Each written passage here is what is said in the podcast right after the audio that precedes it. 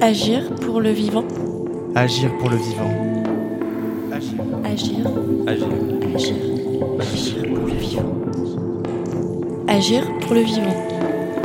Bienvenue sur Agir pour le vivant, une série de podcasts So Good en collaboration avec Intercesseur le podcast et le festival Agir pour le vivant. Je m'appelle Anaïs Théron et je suis une vivante passionnée. Une vivante comme vous, mais aussi comme beaucoup d'autres. J'ai eu l'occasion de discuter intimement avec des personnalités sur leur rapport au vivant. Des personnalités inspirantes qui réinventent et imaginent de nouvelles manières d'être et de vivre avec les autres, humains et non humains.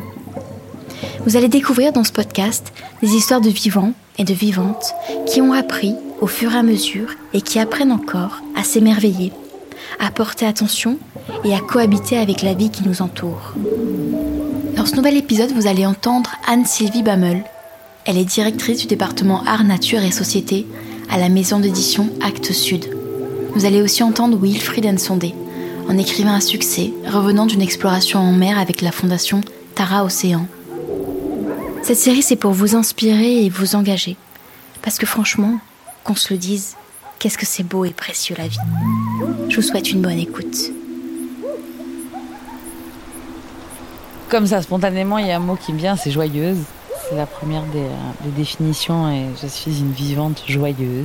Parce que finalement, je crois que le, le sourire, en tout cas l'expression de cette joie, provient d'une source très puissante qu'on a tous, on a ces sources d'énergie vitale, et que finalement, le contact avec le vivant, mais donc avec euh, les autres, avec euh, les animaux, etc., pour moi, c'est une alimentation permanente j'ai trouvé finalement le mouvement perpétuel de mon la réalimentation perpétuelle de mon énergie. Et donc voilà. Donc c'est joyeuse. Les vibrations vibrations avec les autres les échanges les surprises les questionnements les doutes. Je suis très je monte beaucoup à cheval. Quand on rencontre un, un cheval, c'est la même chose avec les, avec les humains, bien entendu, mais avec un cheval, on a un vocabulaire qui est, qui est assez, assez fixe. Et en fait, voilà, bah, il faut prendre le cheval là où il est et, euh, et se dire qu'on va créer le lien pour aller ensemble dans une direction. Et j'avoue que ça, c'est fait partie des choses qui me stimulent, qui me rendent curieuse en permanence de chaque personne que je rencontre, parce qu'à chaque fois, finalement, bah, là aussi, c'est un voyage. Euh, qu'on fait à deux pendant cinq minutes, pendant une heure, pendant dix heures, euh, pendant une vie finalement. Et euh, j'aime bien.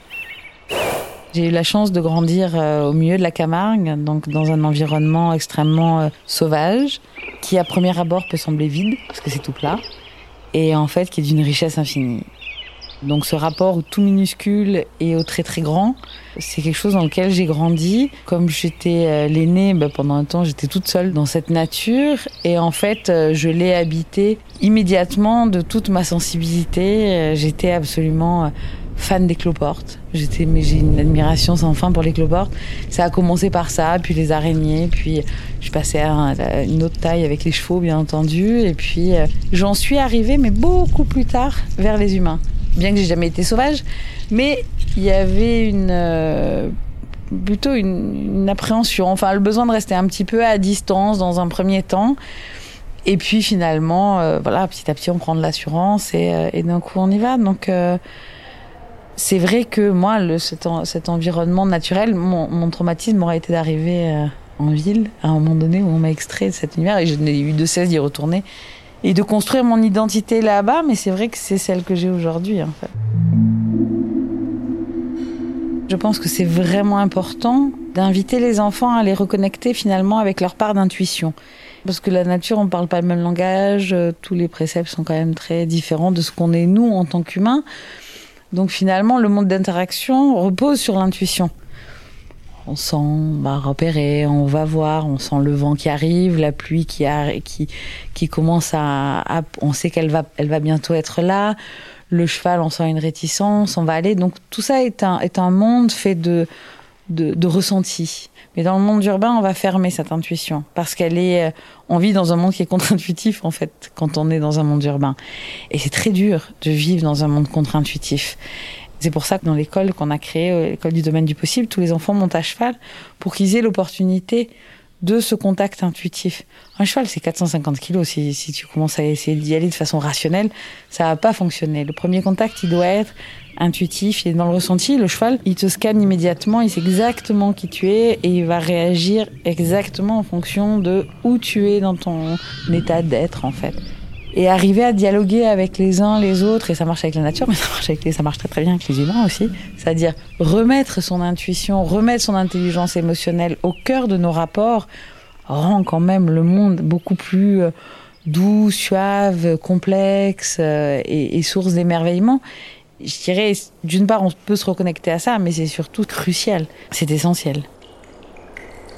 Et finalement c'est en arrivant à assumer et à comprendre en fait l'impact de l'émotionnel, l'impact de l'intuition, d'un coup j'ai réussi à le faire dialoguer avec la connaissance. Et la connaissance, elle est nécessaire parce que elle nous fait faire des bons comme ça. À chaque fois, on se déplace en fait.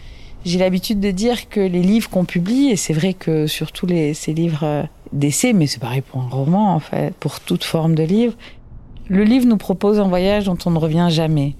On ne sera jamais le même que quand on a ouvert le livre, on reviendra jamais à cet état dans lequel on était au moment où on a ouvert, euh, on a commencé l'aventure que nous propose euh, l'auteur à travers le livre. La connaissance, pour moi, c'est accepter, là aussi, ce qu'on disait tout à l'heure, c'est-à-dire un voyage, cheminer, et puis comprendre qu'il y a plusieurs couches de savoir. On a besoin de reconnecter à notre intuition pour pouvoir ressentir nos besoins, et une fois que ce besoin est inscrit, les bibliothèques et les librairies sont là pour, euh, pour nous aider à, à, aller chercher ce savoir.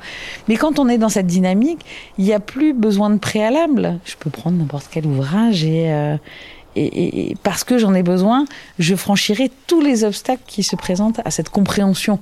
Et le complexe, c'est ce que dit Edgar Morin, la complexité et la, la, la nature même de notre état, de notre façon d'être. Donc finalement, la complexité, et, c'était drôle parce que euh, pas mal de gens me l'ont dit en me disant mais en fait je réalise pendant cette semaine que je suis sous-alimentée le reste du temps. Et que d'un coup les gens ont eu l'impression d'être nourris. Mais il s'est produit et je l'ai vécu je l'ai ressenti aussi quelque chose de physiologique. Par toute cette connaissance qui était délivrée par les gens qui étaient là. Comme on était mu dans un désir de comprendre effectivement comment agir pour le vivant. Donc on était déjà dans l'expression du besoin en amont donc finalement, tout ce savoir-là était, euh, a été accueilli, je pense, par beaucoup. Et ça, c'est un sentiment, c'était un mot qui, avait, qui était apparu l'année dernière, c'est un sentiment apaisant. Et en fait, je crois profondément qu'aujourd'hui, on est dans une société où on maintient nos enfants dans un état de sous-alimentation intellectuelle, de sous-alimentation de connaissances, de savoir. Sophie Marinopoulos parlait de malnutrition.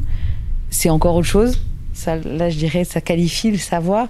Mais en revanche, la sous-alimentation est indéniable. C'est fascinant parce que vous voyez, dès que vous mettez des enfants dans des environnements complexes, ils sont beaucoup plus joyeux, ils sont beaucoup plus excités, ils ont, ils ont des curiosités. Et finalement, il y a toute une dynamique de la joie qui vient. Et pourquoi on a exclu la joie des écoles? C'est quand même terrible.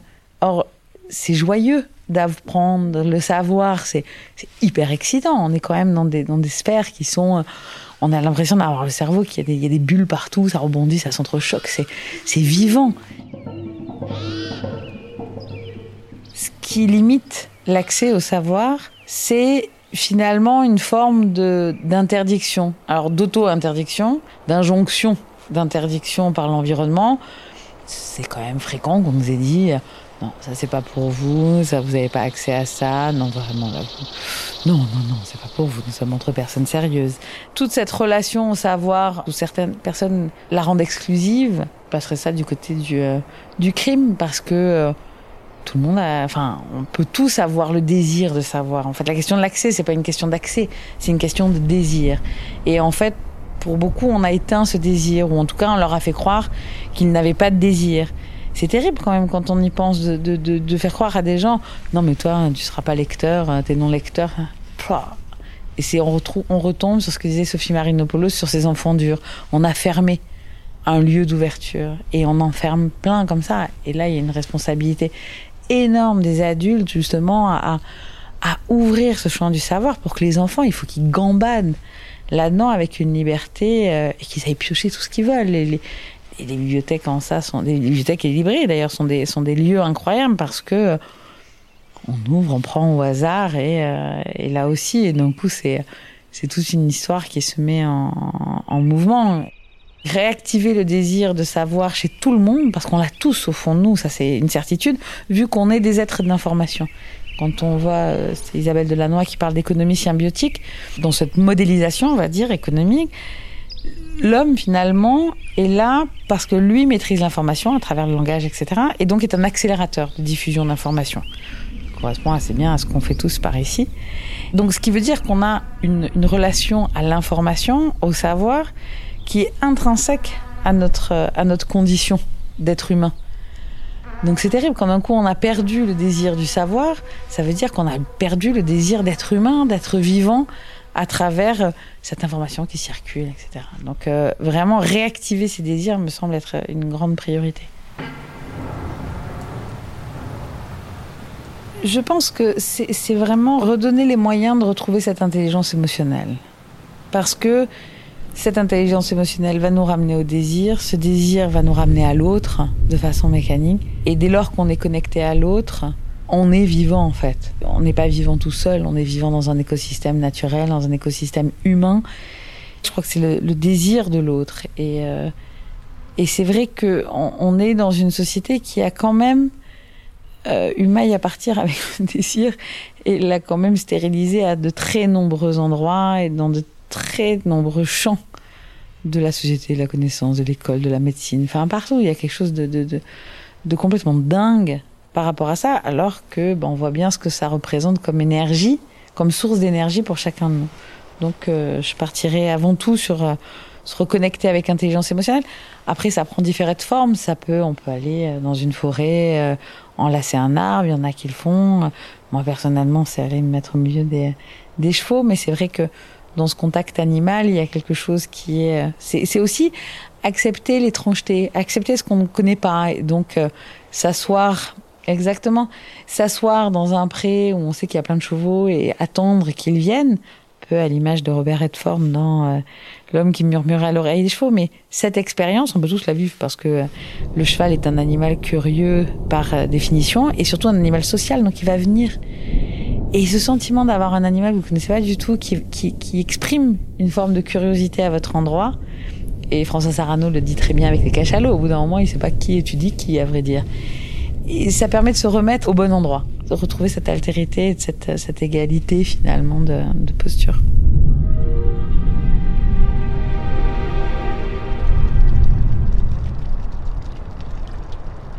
Pour moi, ce qui me rend le plus vivant aujourd'hui, je dirais même, euh, si je devais définir mon, identité, c'est le fait d'être père. Euh, c'est le fait d'être père, c'est le, le fait aussi de partager ma vie avec euh, une femme. Voilà, c'est vraiment les, ce sont les piliers de ce que je suis aujourd'hui. Friedrich Nietzsche parlait de l'hypertrophie de la fonction cérébrale, et je pense qu'on est vraiment dans ça. Et euh, c'est pas qu'il faut mettre en veille le, le cerveau, non, c'est qu'il faut qu'il y ait du cerveau, il faut qu'il y ait du toucher, il faut qu'il y ait du ressenti, il faut qu'il y ait de la spiritualité. On gagne à, à mobiliser euh, toutes, toutes les possibilités qui sommeillent en nous. C'est peut-être l'une des clés euh, d'une autre humanité. Je suis né au Congo que j'ai quitté à l'âge de 4 ans. Je me suis installé, euh, enfin ma famille s'est installée dans ce qu'on appelle la banlieue parisienne. J'ai grandi, j'ai fait mes études à Paris, ensuite je suis allé vivre à Berlin et ainsi de suite. Et, et quand j'étais adolescent, euh, euh, dans le sens commun, on nous considérait comme des déracinés, ce qui est terrible si on imagine une plante déracinée, elle meurt. Or, j'étais en vie. Il faut dire à tous, mais le monde est à imaginer, le monde est à penser et le monde euh, devrait se nourrir de cette euh, espèce de kaléidoscope d'imaginaire. Je pense qu'il faut qu'il y ait une espèce de démocratisation de l'imaginaire. Moi, je m'intéresse beaucoup à toutes les genèses de, de l'humanité qu'on peut trouver dans les différentes cultures. Et moi-même, dans plusieurs de mes livres, je me permets de produire une nouvelle manière d'imaginer la, la genèse de l'humanité. J'ai quand même 52 ans et quand j'étais enfant, euh, euh, j'avais conscience que j'étais né dans le tiers-monde. j'étais né euh, au Congo dans un espace qui pour beaucoup en France, ben, c'était l'Afrique, c'était les sauvages. Donc j'étais moi-même, moi-même partie prenante de la non-civilisation. Et, et peut-être que c'est de là m'est venue une espèce de, de, solide, de solidarité avec tout et TOUT, tout ce qui était opprimé dans le monde. Et ça commence par euh, les indigènes, les sauvages, mais aussi la nature. Voilà, c'est un peu, c'est un combat commun la nature. Les femmes, on va voilà tous les, tous les, les, les laisser pour compte euh, de la société qu'on connaît encore au XXIe siècle. Donc oui, c'est un peu, je, je, je, suis devenu solidaire avec euh, les causes féministes, les causes écologiques, parce que bon, bah, on est tous dans le même bateau. Hein. On est ceux dont on considérait à une époque encore récente que il n'était pas dans la marche euh, du progrès du monde. Voilà, c'est lui, je pense euh, qu'il y a eu une espèce de conscience solidaire euh, euh, par rapport à ça, oui. Euh, déjà pas si longtemps que ça, on, j'ai encore on, on doutait même de l'intelligence des êtres humains d'Afrique. On revient de loin. Donc vous comprenez que dans un monde où on doute même des capacités intellectuelles d'autres êtres humains, alors les animaux, ah, c'est même, même pas la peine. Si l'on ne respecte pas la nature, on ne respectera pas non plus l'homme, parce que l'homme est dans la nature. Je crois beaucoup à, l'engagement personnel dans sa vie, que chacun soit, chacune, chacun soit en conformité avec, avec cette envie de changer, mais dans son quotidien. Il ne s'agit pas d'aller faire du prosélytisme, il ne s'agit pas d'aller dénoncer ceux qui font mal, que chacun fasse. Voilà, que chacun fasse si vraiment on en est convaincu dans nos gestes, même quand personne nous voit, ayons cette attention pour un nouveau regard sur la nature, et quand je dis la nature, même sur nous-mêmes. Par exemple, ça paraît bête, mais moi, je m'interdis aujourd'hui de dire, tiens, c'est une blanche, c'est un noir. Sinon, c'est voilà, euh, quelqu'un qui a une couleur de peau plutôt pâle, plutôt rose. C'est quelque chose que je vois, mais c'est pas qui ne constitue pas la personne. Et je pense que dans, dans les mots qu'on emploie, dans les gestes que nous effectuons au quotidien, très humblement, d'être en conformité avec ça, c'est beaucoup plus efficace. Voilà, je, je, c'est un, exemple peut-être bête, mais bon, il, me vient à l'esprit. Euh, J'avais dit une fois, j'étais à Kinshasa en 2015 où on venait de, enfin, le Parlement venait de voter une loi qui interdisait, euh, qui permettait aux femmes de porter plainte sans l'aval de leur mari. Là, moi, j'ai compris que, ben, et, j'ai dit, j'intervenais à l'université devant 400 personnes, des universitaires, des étudiants, j'ai dit, mais si vous voulez vraiment finir avec la dictature, il faut commencer dans vos lits conjugaux.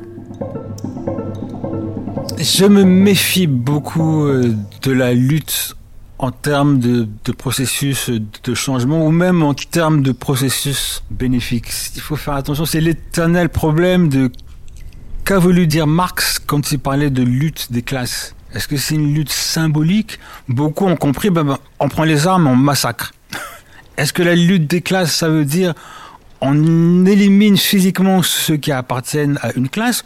Ou est-ce que ça veut dire on va tout faire en sorte pour que tout le monde existe la lutte n'est pas, en tout cas, le, moyen le plus intéressant, le plus efficace pour changer, pour apprendre, pour progresser, je dirais même. Voilà.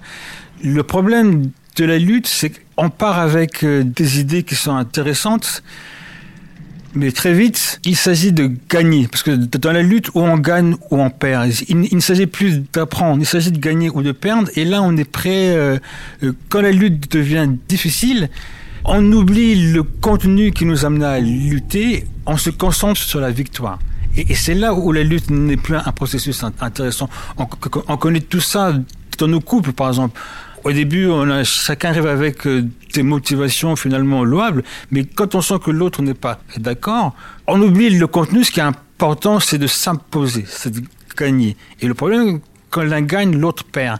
Et ça induit aussi euh, une nouvelle relation qui n'est pas très intéressante parce que euh, ça crée de la domination qui n'est pas propice à l'émancipation, qui n'est pas propice à la création, qui n'est pas propice à l'apprentissage. Donc, non. Je, me permettrai de dire que la lutte est un mauvais chemin, c'est un chemin qui nous égare tous. Le vivant nous enseigne que la collaboration, la collaboration entre les espèces, la collaboration entre les éléments et le vivant est beaucoup plus efficace et, majoritaire. Voilà. Ne faisons pas l'impasse de la collaboration qui, elle, demande de la de l'abnégation, de l'écoute, de l'humilité. Sur le Tara, j'ai appris aussi l'humilité. Que vous êtes sur l'océan Pacifique, vous êtes tout petit. Voilà, je, vous avez des oiseaux qui volent, qui se posent tranquillement sur la, sur la vague, qui vous tournent le dos. Ils, s'en foutent de vous. Ah, nous, on a construit un bateau, euh, il a fallu apprendre à naviguer. Et eh ben, l'oiseau, il est tranquille. Hein. Le vivant nous enseigne la collaboration, l'humilité.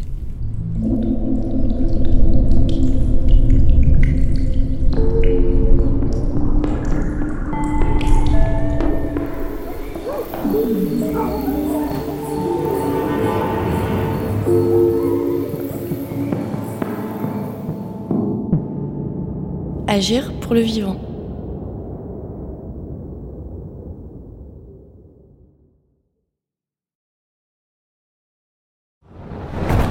On peut faire tellement plus. Peut-être sauver ce monde. So Good Radio. 10 minutes, pour sauver, le monde. 10 minutes pour sauver le monde. La quotidienne info de So Good Radio.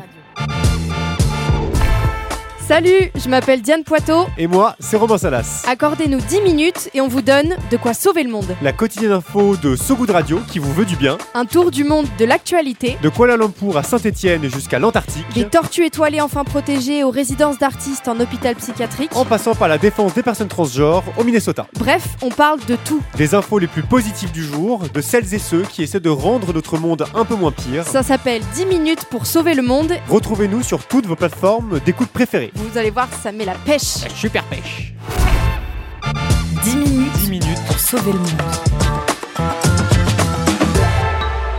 So Good Radio. So Good